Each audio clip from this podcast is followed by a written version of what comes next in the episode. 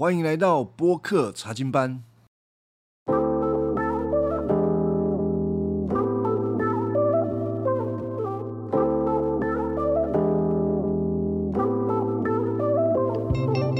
天我们要来讲这个创世纪的四十一章。约瑟在监狱里面待了两年啊，这两年哦，可能有点白挨了，就是因为早先他帮了两个官员解梦啊，一个活了，一个死了。那活的那一个也应该报恩吧？结果这个不知道为什么，那个九正忘得一干二净啊，就把这个大恩人，哎呀，丢在监狱里。所以这两年之后呢，约瑟后来有机会平反啊。那四十一章我先讲啊，最后面约瑟被救出来了，他也成为全埃及的宰相，一人之下，万人之上。好，这个四十一章大概是这样子。那我要讲四十一章的时候，我要对应一件事情，就是。约瑟跟耶稣基督的关系，有的时候我们在谈这个圣经里面有一些东西叫做预表，在解经上有一个预表的原则。那我想吼，我不知道听众的程度怎么样啦，讲程度好像做比较，不是要轻看有一些人。我我知道，如果你是基督徒。你接触人家这个，比如说网络上啊，或者教会里面啊，有一些人在讲圣经啊，这个预表什么，这个预表什么，可能多少都会听到一些人在讲这这个事情。可是有一些你觉得听的有道理，有一些听的你就是觉得怪怪的。到底有没有一个比较？有逻辑的、有系统性的方式来告诉我们什么叫做预表。那我简单的解释什么叫做预表呢？就是旧约所写的人物、事件或者是东西啦，啊，不管什么东西，他是先来到旧约的，然后要。延伸到新约，耶稣基督在十字架上面成全，有一个更完整的意思，让我们看见旧约是要指引我们看到新约耶稣基督的救赎工作的。所以旧约的这些预表呢，就是预先埋下了伏笔，好让我们看到耶稣基督在十字架上面的工作，我们就能够，嗯，就能够。呃，发现或者说确认这件事情，确实耶稣基督就是旧约所预言的要来的那一位弥赛亚。今天我们讲这个，可能会觉得，嗯，这有什么了不起啊？这个有什么重要的？有哦，对于犹太人而言，或者从历史的发展来看，这个是很重要、很重要的。如果没有这个预表，我们今天的基督教绝对是站不稳。新旧约圣经肯定是不会有、不会具有全本圣经都是上帝的话语这个权威。但是我们听众啊，也许有一些是基督徒啊，你来到教会，你接受基督教的时候，你拿到这本经典圣经新旧约，一看就是，嗯，啊，就是圣经啊。呃，你不会觉得它有什么样历史的轨迹啊？就是哇，这个是经过一千四百多年写成的，然后透过什么什么 blah blah 的，然后最后集结成册，成为一本圣经啊。反正你看那一本圣经就是这本嘛。而且你在接受圣经以前，你就已经接受了一个前提，就是耶稣基督是救主，他是弥赛亚。所以你已经有这个前提，你不会觉得说哇，你需要从旧约看到新约，然后指向耶稣基督这件事情是非常重要。但是我跟大家讲，这个事情重要的不得了。你怎么知道圣经是神的话呢？你要透过什么来证明圣经是神的话呢？除了圣经自己说的，你有什么比圣经更有权威来证明圣经是神的话呢？没有啊。圣经本身就是权威啊，所以你读圣经的时候，如果它是权威，它是神的话，那它必然就是没有错误的，而且前后一致。如果有问题，其实如果是一个人写的一个宗教经典啊，经过一千四百年的时间去写，你一定会前后矛盾，前后不一致。当然，今天我不知道听众啊，就是有一些。自由派的神学家，他们会把这个用他们的眼光，然后批评圣经，说：“哎，这里不一致啊，那里不一致啊。”保罗说什么呢？旧约什么呀？我跟大家讲啊，这一些人好像很聪明，其实笨得不得了。他们抓了一节经文，他们是不懂得要看上下文的，他们不懂整本圣经的意思的，所以他们抓了一节，然后就拿来兜，自己看不懂，就说这个有问题。我跟大家，我跟大家讲。你不要被这些笨蛋给骗了。然后他们讲一些话，哇，圣经这里有问题，然后就把一些基督徒吓得不得了。没有，我跟大家讲，圣经是神的话，它是前后一致的。如果我们觉得有问题，那是因为我们的研究不够，我们的解读有问题，我们的理解我们不够平衡的来看这本圣经，是我们有问题，不是圣经有问题。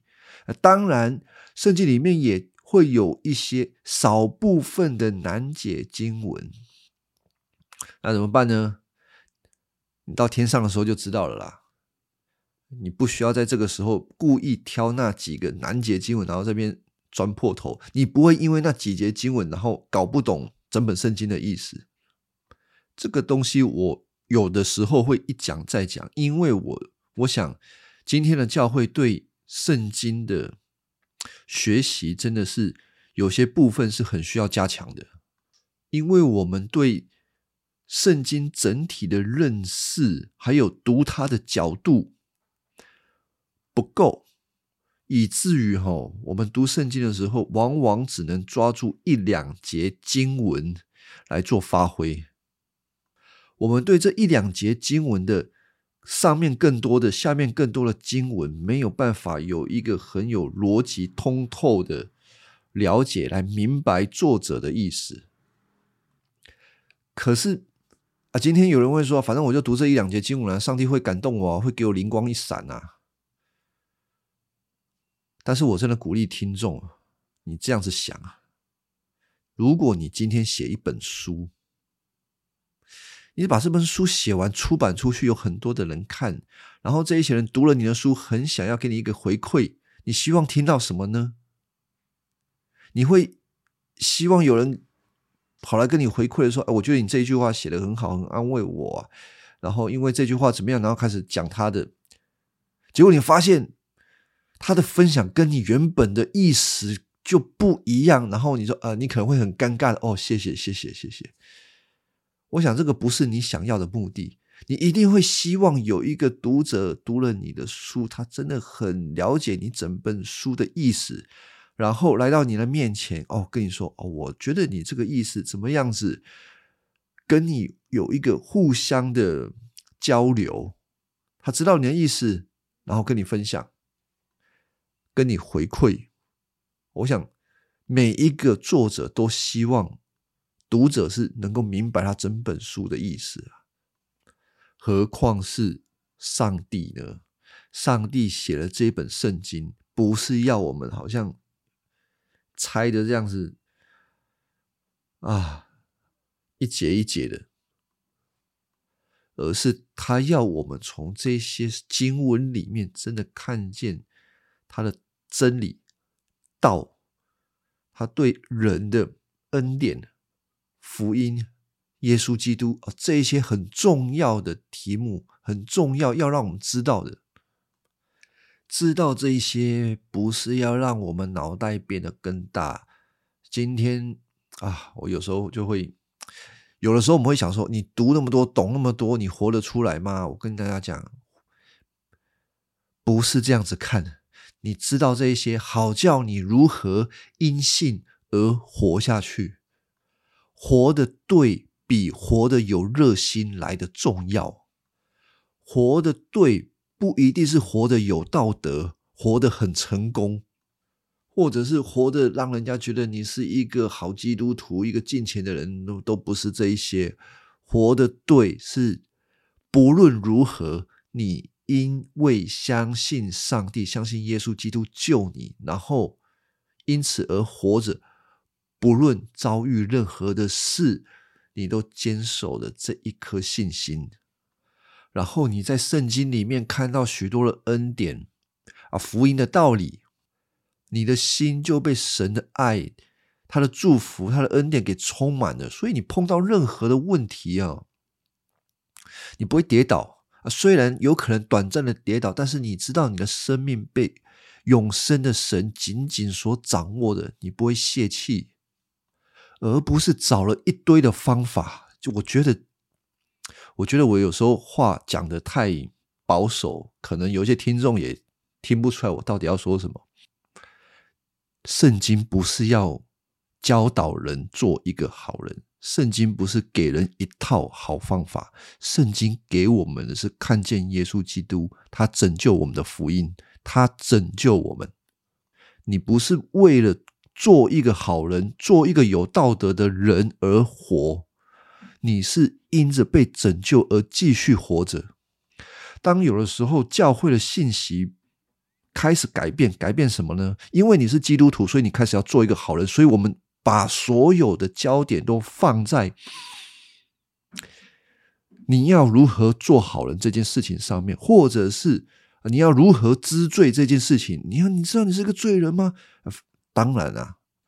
当然，我们需要知道自己是个罪人，知道自己是一个罪人的目的是什么？为了要来享受上帝的恩典啦。知道你是一个罪人，不是叫你好好改，改成一个好人，你改不了。如果教会的信息变成是因为你是个罪人，你要变成一个好人，那个不是福音可是人有的时候就是这样子啊。我要说他软弱呢，还是，唉。有一个跷跷板，我希望听众在脑海里面出现一个叫做律法主义，一个叫做应该讲相对主义。律法主义跟相对主义这两个跷跷板，它不会平衡的啦。当教会开始讲恩典的时候。比较有道德的那一些人就觉得，哎，这样不对，不对，不好，不好。我们现在已经是被神拯救了基督徒了，我们应该要做一个好人，我们要往道德的那一方靠过去。所以教会开始讲一些做好人，你要好好过一个金钱的生活，你要有一个好的灵性啊，你要有好的思想，你要去爱人，你要成为一个有行动力的人。讲这一堆，以至于什么呢？多一些行为。这些行为遮盖在自己的身上，让人家感觉我好像是一个好基督徒，然后我很配得上帝给我的恩典。其实这个时候的基督徒反而离上帝的恩典远离了。你不是靠上帝的恩典，你是靠你自己的行为。然后有另外一方的基督徒。在这种教会里面，哇，你讲太多律法了，太多道德了，太多的要求了，活得这么这样的辛苦，然后偏向那个相对主义，求恩典，求的恩典是叫自己放纵，那个不叫做真正的恩典，那是一种放纵主义。你偏向任何一边，你都搞错了。你偏向律法主义，或者你偏向相对主义，你都是离开福音的。好，那怎么办呢？啊，于是有另外一方的人开始想说：“哦，那我知道了，靠着圣灵我就能够做到了，是不是？不是，没那回事。你说你会靠着圣灵，你就能够做到了，那个你最后会走进神秘主义，然后呢，自己骗自己啊。”那我讲了这么多，前面讲这么多，那我们到底要怎么活？我前我已经讲了，真的。可是我发现，真的很多的基督徒，其实在这个事情上面，对福音这件事情，根本就是……哦，这样好像讲的有些有点严厉，没有错。这个事情，福音这个事情，真的很需要学习明白的。人永远会律法主义，人永远会相对主义。我现在认真的在讲哦，你不管怎么样子活，你都会律法主义。为什么你会律法主义？因为上帝把一个道德律放在人的心中，你对好的、有道德的、美善的事情，你就会遵从，你会跟随，你自己也会去做。但是因着人的堕落。当你做完之后，你永远都会归荣耀给自己，不管是基督徒还是非基督徒。非基督徒一定是这样，那基督徒呢？你还是闪不掉，只是差异是你发现你在归荣耀给自己了，但是非基督徒是不知不觉啊，基督徒是有知觉，你没知觉就不叫做基督徒。那怎么办呢？靠恩典啊！靠恩典就是进到一个相对主义里面。我不要讲相对主义，因为那个听起来有点负面。我们说这个叫做恩典主义，因为神确实是用恩典救了你，是因着恩典，不是因着你的行为，所以你需要靠恩典啊。那靠恩典会不会放纵？我们会不会担心人会不会放纵？我告诉大家，非基督徒一定放纵。那基督徒呢？百分之百也会放纵，你躲不掉的。只是差在哪里？差在基督徒，你开始放纵了，良心会谴责你，圣灵也会谴责你。你知道不应当这样子。然后呢，神的律法告诉你，神的道德美善告诉你，不要放纵，要调整，要回来定睛在耶稣基督身上，不然你的。恩典呢？你在恩典在相对的那一边，一定最后是变到一个没有律法的放纵。真正的福音告诉你，使你有一颗清洁的良心，你眼光会被打开来。哦，原来现在我正在放纵我自己。哦，原来我现在正在律法里面在控告别人，控告自己。那怎么办呢？回转向耶稣，回转。就是悔改，悔改就是你归荣耀，依靠耶稣基督救恩的时候，并且你依靠这个救恩，也证明你已经在恩典里了。你能够悔改，是因为你在恩典；你罪得赦免，也是因为你因着恩典，不是因为你认罪悔改。有一些弟兄姐妹可能会。在这个事情上面不够透彻的明白，你犯罪之后，好像认罪悔改之后，上帝就赦免你了。哦，千万不要这样子想，上帝赦免你是因为他已经赦免你了，不是因为你认罪悔改，好吗？那所以不用认罪悔改吗？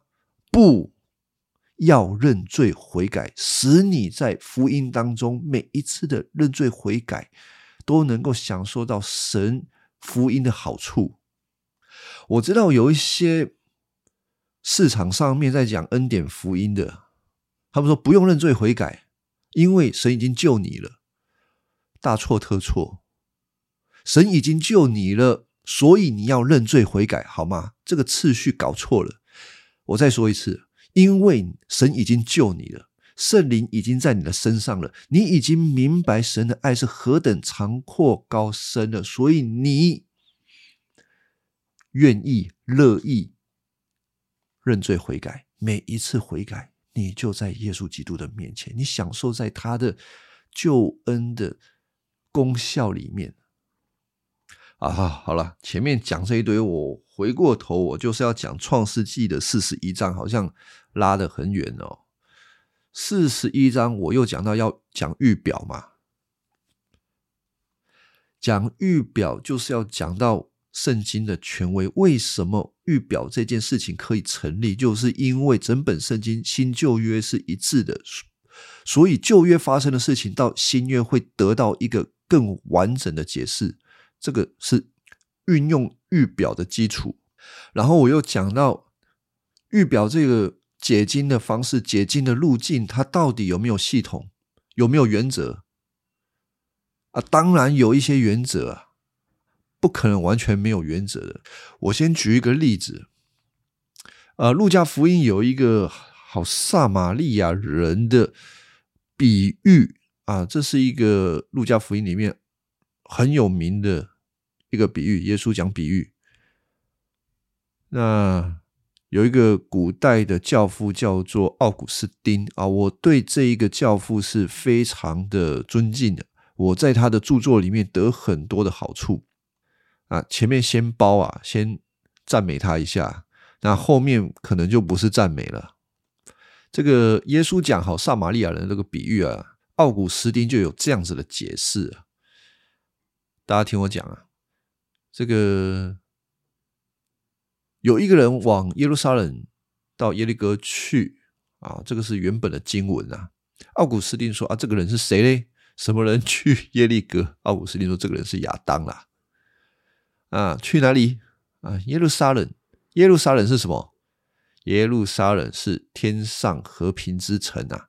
啊，去耶利哥，耶利哥是什么呢？耶利哥吼，这耶利哥的名字的意思是月亮，月亮象征的死亡哦。啊，结果这个人吼，他在路上遇到强盗，强盗是什么呢？强盗就是魔鬼啊，以及其他的使者。结果这个人遇到强盗之后，他就被剥去了衣服。为什么剥去衣服呢？因为这个剥去衣服的意思就是夺去他的永生。然后剥去衣服之后还打他，打他的意思就是说服他犯罪。打他打到什么程度？打他打到半死啊！意思就是说，救人的生 救人的生命来说，他还活着，但是呢，救者灵性，他死了，所以是半死。哦，真的是服了奥古斯丁了。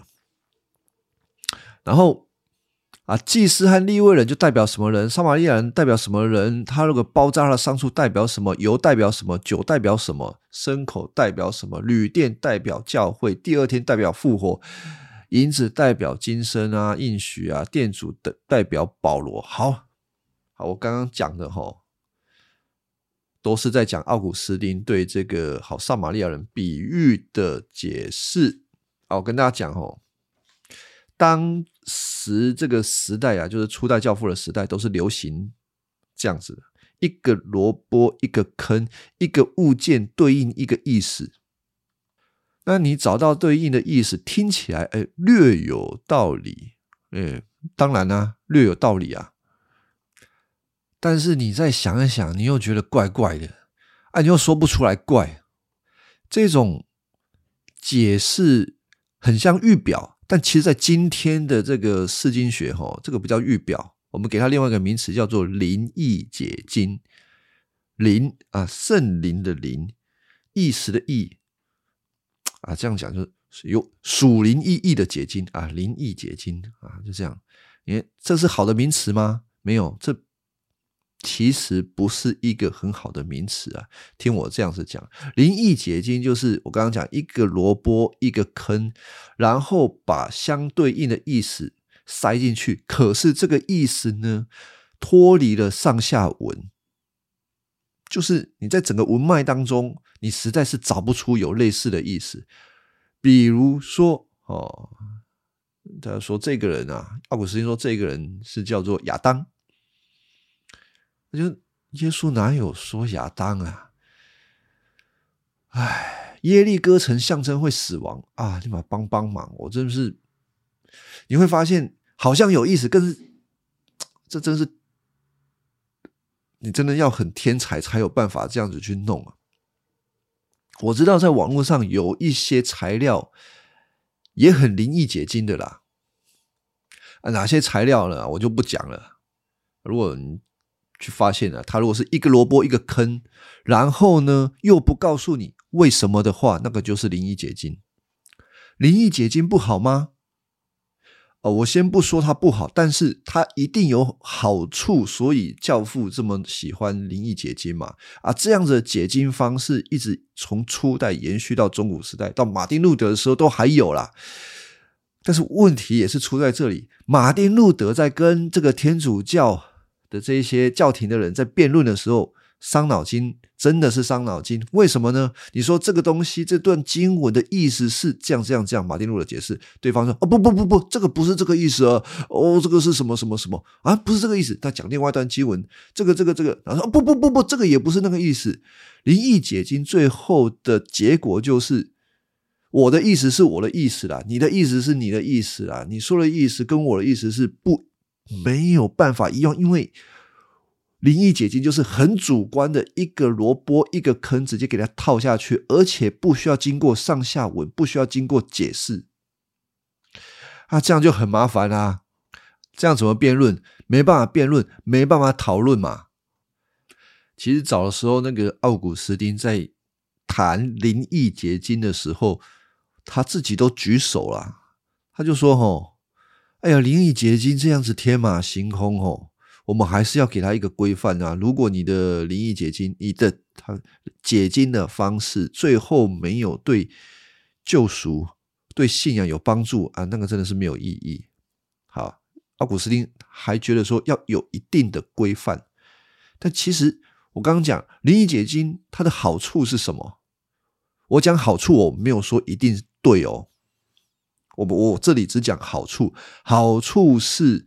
人可以快速的知道这一节经文的意思对我们有什么帮助，然后带出一些近前的道理，对吧？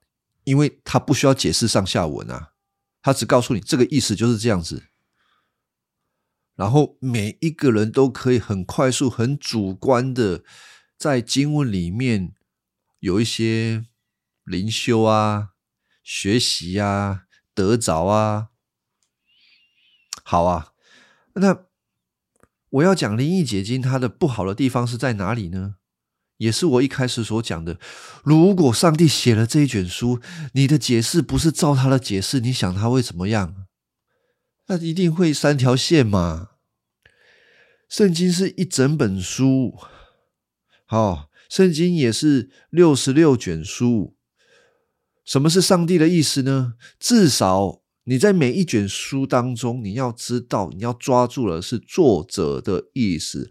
每一卷书作者的意思，你再把它统整起来，你也可以看到上帝的意思。而且每一个意思，吼，每一卷书，每一个作者，他的意思所指向的那个重点，都会是一致的，就是指向耶稣基督了，指向救恩、救赎、福音、恩典这些东西。所以呢，你要怎么找到一个有系统的方式找到这个预表呢？当然，我不是，我现在没有办法在 podcast 开这个课程我简单的讲，上下文、上下文、上下文，然后再找到耶稣基督的十字架怎么成全这个意思，成全这个工作，就是这样。简单讲就是这样子啦。绝对不会不需要脱离上下文，不会脱离本来文本当中的意思，不会脱离这一节经文在那一卷书里面本来该有的意思。这个意思必须要先找到，你才能够离开这卷书，到了新约，到耶稣基督那边看他怎么成全。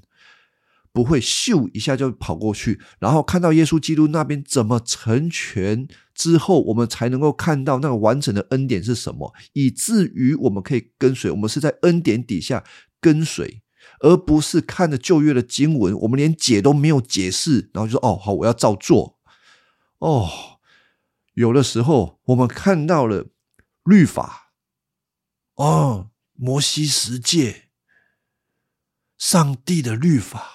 这是道德律，我们要遵守，是要遵守，没有错了。如果你没有看到耶稣基督的十字架，你再怎么遵守，你还是死了。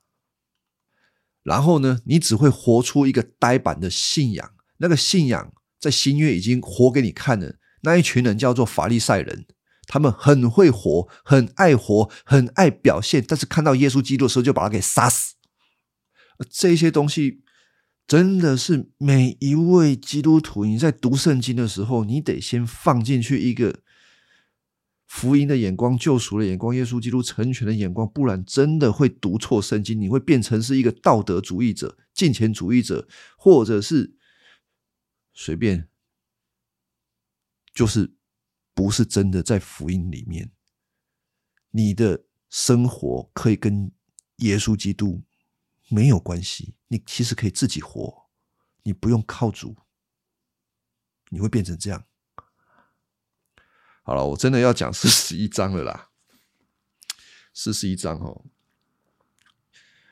我为什么前面讲那么多？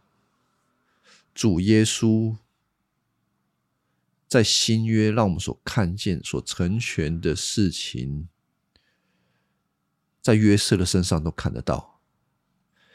预表有很多种的方式，有一种是你要看到经文上下文，它如何解释在耶稣基督里面成全。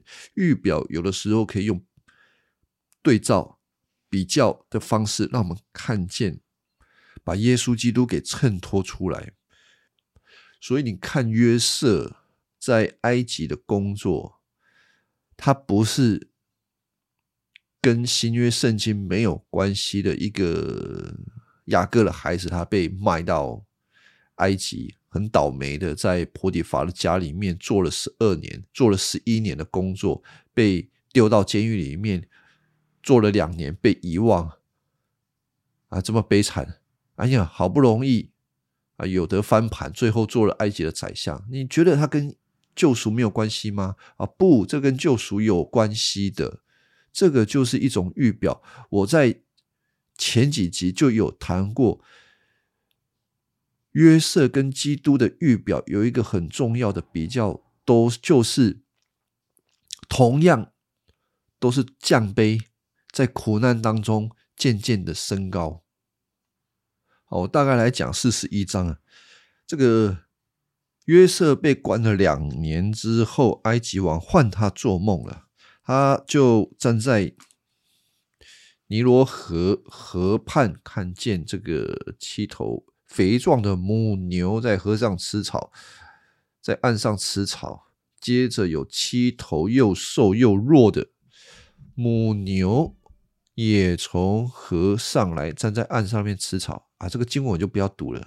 反正法老吼他做了这个梦，就是茶不思饭不想，他就找了宫里面一堆可以解的，没有人可以解出来。啊，这些人没有办法，他们没有办法解除法老的梦。这时候四十一章的第九节啊，那个管酒的总算想起来，吼吼！今天我想起来，我自己做错一件事情啊。有一次啊，啊，这个法老把我关到这个监狱里面，我做了一个梦，结果里面有一个人很会。很会解梦，一个希伯来年轻人啊！现在赶快，他可以来解决法老所做的这个梦啊！因此呢，约瑟就被招来了啊！招来，修了脸，换了衣服啊，就来跟法老解梦。法呃，约瑟也顺利的对这个法老解梦。解主要告诉他们说，接下来会有七年的丰年，七年的荒年，我们需要预备来过这七年的荒年。也建议这个法老，就是希望能够派有远见的人来治理这个国政啊，也派官员在七个丰年当中征收啊国里面的一些。啊，收成啊，为了就是要解决七年的这个荒年的问题，以至于全国的人都不会饿死。好，四十一章，然后三十七节啊，这个法老王啊，就。还有陈普都赞成这样的政策，于是王就对陈普说：“我们找不到比约瑟更理想的人啊！啊，当然啊，这个约瑟为他解梦，真的是没有比他更理想的。为什么呢？他这边讲了一句话，就是因为上帝的灵与他同在啊。这个是创世纪叫整本圣经里面第一个这么描述人的，有神的灵跟人同在啊，形容约瑟。”好，然后这个埃及的王就对约瑟约瑟说：“哈，上帝既然把这个指示给你，你一定是有聪明、有智慧、有远见的，派你来治理我的国。而且我这个就简单讲，反正约瑟就当上当上宰相，一人之下，万人之上。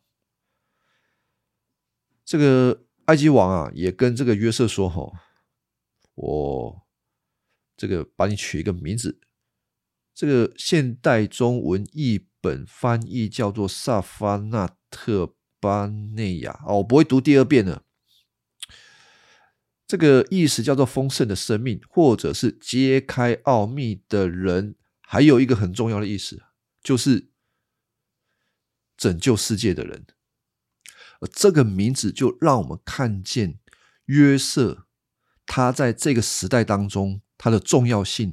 他占的是一个拯救的地位，因着约瑟在埃及的这个为埃及王效劳啊，以至于在接下来十四年当中，整个埃及就是平安无事，就这样过了。而且他当王，他当了宰相之后，他的这些哥哥们因为饥荒，回过头来埃及找约瑟买粮，当然。他的哥哥们不知道，他们的弟弟约瑟现在就是那一个埃及宰相了。那这个事件跟耶稣基督什么关系呢？我需要做一个对照。约瑟曾经被他们兄弟给气绝了。耶稣他也是犹太人，按肉体来说，他跟这些犹太人也是弟兄啊，他也是被他们的这些犹太弟兄给气绝的。约瑟以二十块银子就被卖给以实玛利人啊，就是外邦人啊。耶稣呢，也是被犹大背叛啊，卖了三十块银子，交给了外邦人。而这些银子啊，以当时来讲，其实不是什么大数目，都是小钱呐。就是说，他们一样都是。很没有价值的被卖掉，约瑟被丢到监狱里面，而耶稣呢，啊，被丢在坟墓里面。还有啊，有个很有趣的对照，这个耶稣被钉十字架，他旁边不是另外两只十字架上面两个囚犯吗？啊，一个有相信耶稣是基督啊，另外一个在那边嘲笑耶稣啊，所以嘞。一个去乐园啊，一个去阴间吧，一样对应我们刚刚讲的约瑟在监狱里面，不是有两个官员吗？一个被放出来啊，一个就被砍头啊。约瑟他在自己的家族里面，他本来是希伯来人，可是他被他们的哥哥给卖掉。他在他他在他的家族当中没有权利，他被轻视。但是他到了埃及之后，他渐渐的高升，成为了宰相，因着他的能力、智慧，拯救了无数的人免于饥荒。那耶稣呢？耶稣一样，他生于犹太人啊，他却被犹太人否认。可是他死后又复活，他得到了神至高无上的这个。权柄，以至于他可以审判众人。他在外邦当中被颂赞。法老啊，给约瑟取一个名字，叫世界的救主啊。那我们呢？我们看到了耶稣基督，现在全世界的基督徒都称他为救主。圣经的话，从旧约到新约，是一步一步的聚焦在耶稣基督身上。这让我们有一个很大的把握，就是这整本圣经背后有一位神，他掌管的历史，掌管的每一位圣经的这个作者写下历史当中宝贵的信息，这些都是上帝的启示。那我们怎么透过这上帝的启示，按照这个逻辑，好好的来读懂？这本圣经，那这是很重要的事情。圣经真的不是一本书，叫我们要如何活下去，给我们一堆的方法。